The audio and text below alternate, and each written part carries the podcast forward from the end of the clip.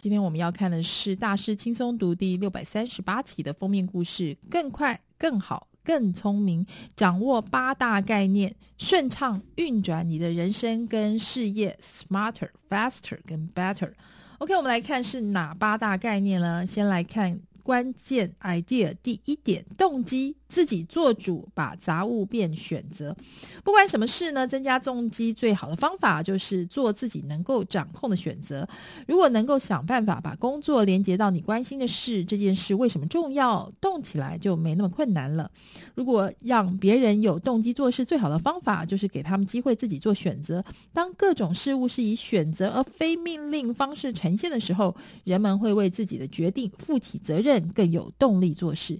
这个最佳例子呢，是查尔斯 ·C· 库拉克将军重新改造的美军陆战队十三周基本训练方法，是让他们在接受基本训练的时候偏好采取行动。除了传统的强行军做不完的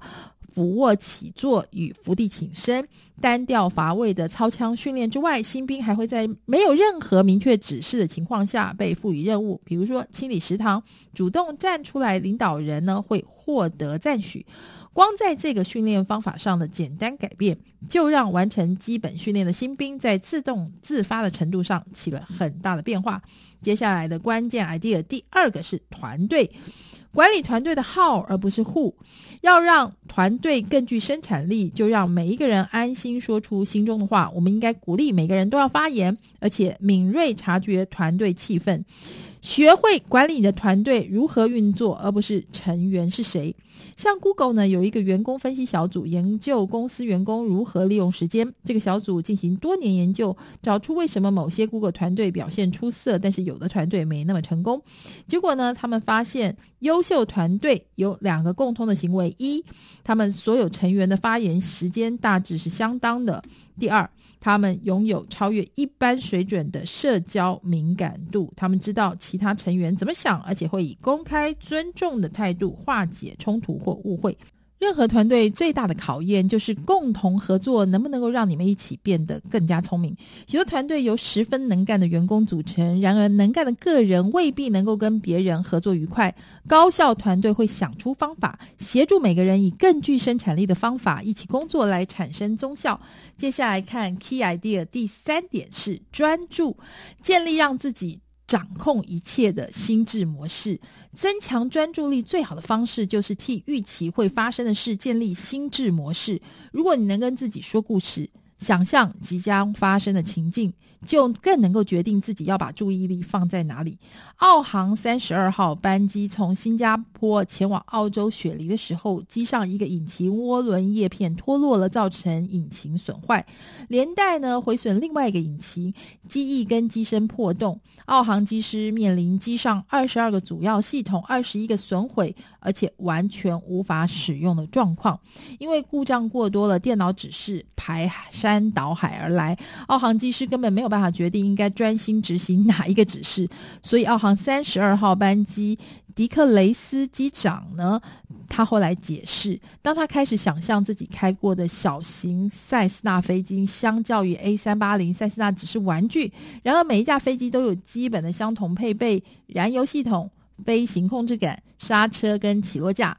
迪克雷斯他呢，以及现场其他的机师，靠着把 A 三八零想象成巨大尺寸的塞斯纳，让飞机一路撑回新加坡樟宜机场。案例说明了理想的心智模式，能够让你区分背景噪音跟重大资讯，就算你不处于生死关头，也是一样的。接下来来看 Key Idea 第四个，就是目标设定，同时要有 SMART 目标跟长远目标。符合 SMART 目标 S SMART 的原则，分别是明确 （specific）、可衡量 （measurable）、可行 （achievable）、符合实际情形 （realistic）、时间表 （timeline）。的目标是很好的，但是呢，符合 SMART 原则只适合短期目标。你应该先设定长期目标，接下来把它们拆成 SMART 目标。例如，奇异发现设定目标最好的方法如下：第一阶段，一开始呢，让每个人设定充满雄心的长远目标；第二阶段，把每一个长远目标拆成 SMART 的子目标。S 明确的子目标是什么？M 如何评估成功？A 是否可行二是不是符合实际的情形？T 你的时间表为何？T 要求公司每个人都要提出大胆的长远目标，就算一开始不切实际也没有关系。有了长远目标之后，每个员工呢，接着设定 SMART 子目标，在接下来的十二个月带他们往正确方向来前进。我们之所以同时需要长远目标与 SMART 目标，主要原因是大胆的计划令人害怕，而长远远的目标让我们有动力做大事，但是 SMART 目标可以让我们得到必要的纪律，清楚自己该做什么。长远。还有 SMART 目标的组合，也要应用在日常生活上面。比较理想的做法是在代办清单上列出配合长期目标的 SMART 计划，先把最大的抱负列为长远目标，接着呢列出代办事项，也就是带你朝正确方向前进的短期目标。接下来看 Key Idea 第五点是管理他人，让最靠近现场的人做决定。员工呢，如果如果觉得自己有权做主，而且相信同事都会协助他们，永远就会表现得更好。让最靠近问题的人自行判断解决方式。像斯丹佛商学院有两名教授分析公司如何能够营造信任氛围，他们发现公司文化大致可以分为五种：一、明星模式，那就是只有几个绩效好的明星，其他人都是绿叶。二、工程师模式，工程师团队是一起解决棘手的技术问题，主导公司走向。三、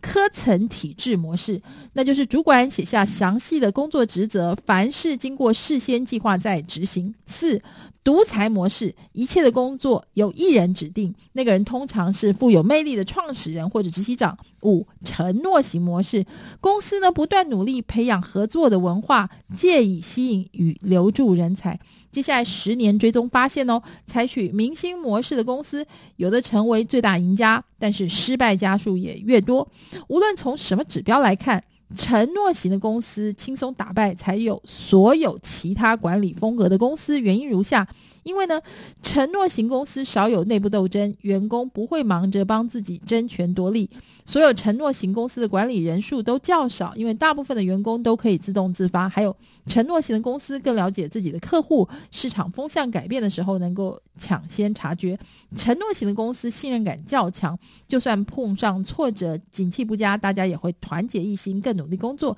还有，承诺型事业有一项。强大优势就是让最靠近问题的人做主，相信他们得以考虑充分而且具备生产力的方式，找出最佳的解决方法。只要员工相信自己有权决定事情，也就会相信同事团结一心，所有人就会变得更聪明，做事更有成效了。接下来是 Key Idea 第六点，决策，找出数种结果中最可能的一种。其实，优秀决策的关键是学会思考不同的可能性，想象各种未来，接着找出哪一种最可能发生。多看多听成功与失败的例子，培养这方面的直觉。人类意外的擅长用少量资讯就能够预测未来可以发生的事。我们会在不自觉的情况下，直觉想出各种未来的事件。改善自己预测未来的能力，就能够做出更好的决定。一般人呢，只记得成功的例子，没有注意到失败的例子，造成过度乐观。相较之下，成功人士会花很多时间寻找失败例子的资讯，主动了解为什么有的公司会破产，分析为什么会议或者谈判结果不如预期。高效人士会微调自己的知识基准，让自己未来能够拿出更好的表现。其实预测各种未来的可能性，也能够设想出更多不同的情境，你会更知道哪些假设是站不住脚的。更能够做出好选择。如果能够设想不同的未来，同时在心里想着相互冲突的情境，就可以做出更好的选择。接下来看 Key Idea 第七点呢，就是创新，用更新更好的方法组合旧概念。多数创意呢，其实在新的情境组合过去行得通的概念。也就是说，我们得成为点子的中介者，请留意自己的感受，控制创意枯竭，寻找各种可能性，要提供。激发创意的理想环境包括鼓励点子交流，把自己的经验要做敏锐的反应，还有把想出创意的压力看成助力，以及永远和自己的创作保持一点距离，让自己看到其他的可能性。接下来看第八点 key idea 是吸收资讯，强迫自己运用新资讯做点事。吸收资讯最好的方式就是强迫自己用学到的东西，例如写笔记、做实验或者向朋友解释那件事。如此一来，你就可以把资讯转化成知识了。而更快、更好、更聪明的最佳方法，就是增进自己的学习能力。最成功的学习者一般做以下三件事：一、把它写下来；二、进行一些实验，三，